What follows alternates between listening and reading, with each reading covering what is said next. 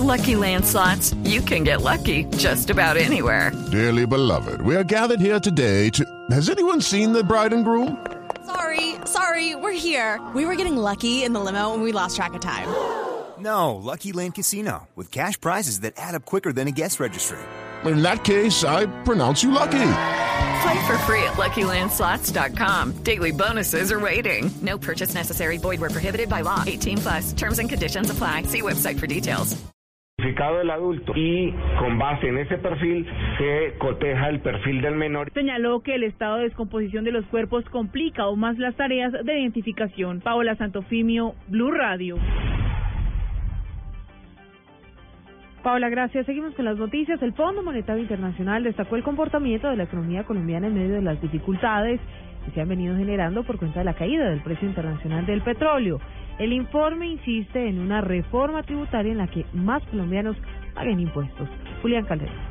Tal y como lo había adelantado en Blue Radio el ministro de Hacienda Mauricio Cárdenas, los directores del Fondo Monetario Internacional destacaron el manejo que se ha hecho la economía colombiana ante las dificultades ocasionadas por la caída en más de 40% en el precio del petróleo. Los directores ejecutivos del FMI celebraron el continuo y sólido desempeño económico y la estabilidad financiera colombiana, argumentando que se consiguieron gracias a una gestión prudente en política económica y a un marco de política firme, apegado a la regla fiscal, a un régimen de meta de inflación y a una tasa de cambio flexible. Sin embargo, y ante las dificultades relacionadas con la caída en el precio del crudo, al nivel elevado de riesgos externos, recomiendan que para cumplir con las metas fiscales en el mediano plazo, sin descuidar el gasto social y en infraestructura, se hace necesaria una reforma tributaria integral que sea progresiva, que amplíe la base tributaria, es decir, que más personas paguen impuestos y que mejore la administración de estos recursos. Julián Calderón, Blue Radio. Seguimos con las noticias porque la red de veedurías ciudadanas lanzó fuertes críticas al procurador general Alejandro Ordóñez, esto por cuenta de los constantes ataques del jefe del Ministerio Público al proceso de paz.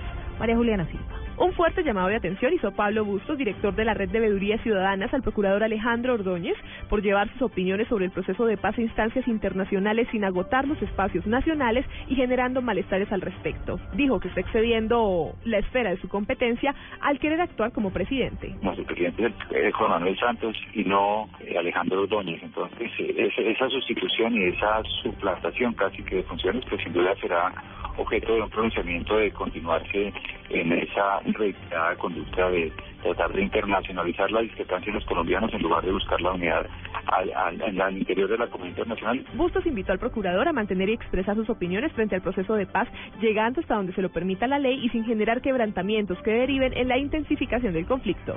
María Juliana Silva, Blue Radio. En otras informaciones, las autoridades incautaron de más de dos mil millones de pesos en mercancía de contrabando. Esto en la frontera con Venezuela. María Camila Díaz. La Dirección de Impuestos y Aduanas Nacionales y la Policía Fiscal y Aduanera realizaron fuertes operativos en el departamento de La Guajira para contrarrestar la distribución de mercancía de contrabando, precisamente en las últimas horas en varios procedimientos registrados en la frontera con Venezuela y varios municipios del territorio como Maicao, Uribía, Albania y Riohacha se incautaron de mercancía evaluada en cerca de 2 mil millones de pesos. Al respecto, el general Gustavo Moreno, director de la Policía Fiscal y Aduanera. En este caso estamos mostrando 630 eh, ventiladores y una serie de resultados en lo referente a medicamentos, 9.759 medicamentos, 6.480 cervezas, 8 toneladas de maíz, entre otros acciones importantes por ejemplo, como 12 toneladas de arroz. La mercancía iba a ser distribuida en Riohacha, Valledupar, Medellín, Cali y Bogotá. María Camila Díaz, Blue Radio. Y por motivos de seguridad tuvo que ser modificada la agenda del Papa Francisco para su visita a Ecuador en julio. Los detalles, Miguel Garzón. La misa que el Papa Francisco celebrará en Guayaquil el próximo 6 de julio tendrá lugar finalmente en el Parque Los Amanes y no en los alrededores del Santuario de la Divina Misericordia, por razones de seguridad, según informó la Conferencia Episcopal Ecuatoriana. El sumo pontífice, sin embargo, efectuará una breve visita a este santuario antes de desplazarse al lugar de la misa, según indicó la conferencia en un comunicado. Los terrenos que circundan el santuario no ofrecen garantías de seguridad para una misa a la que se prevé que pueden asistir casi un millón de personas y por lo que la Secretaría de Gestión de Riesgos propuso limitar el aforo a 11.000 personas. La zona tiene pendientes de hasta 10 metros, zonas pantanosas y lagunas que representan un peligro potencial de avalancha humana, según el departamento. Miguel Garzón, Blue Radio.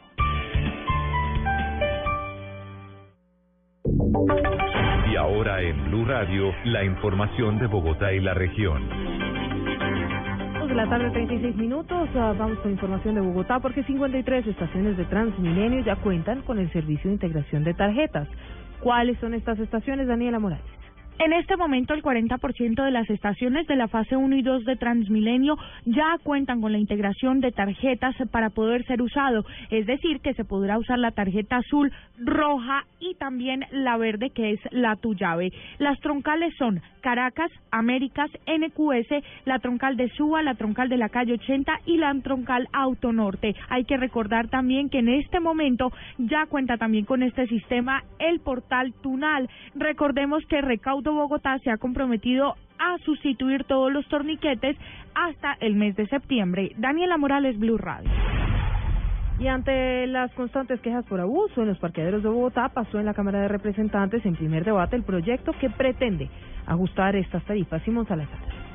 Pasó en la Comisión Sexta de la Cámara en primer debate el proyecto de ley que pretende poner en cintura a los parqueaderos que cobran tarifas no autorizadas. El ponente de la iniciativa, representante Carlos Guevara del partido Mira, aseguró que la importancia del proyecto es garantizar calidad, seguridad y evitar los abusos. Las autoridades municipales y distritales tienen la facultad de la vigilancia y control de estos establecimientos, la estructuración de un sistema tarifario que va ligado a la prestación del servicio. Damos una categoría fundamental a aquellos establecimientos establecimientos que prestan el servicio bajo la modalidad de propiedad horizontal en el caso de centros comerciales. Guevara aseguró que solo en Bogotá se han presentado más de 600 quejas de abusos y que además el 68% de los establecimientos de parqueaderos en el país son informales.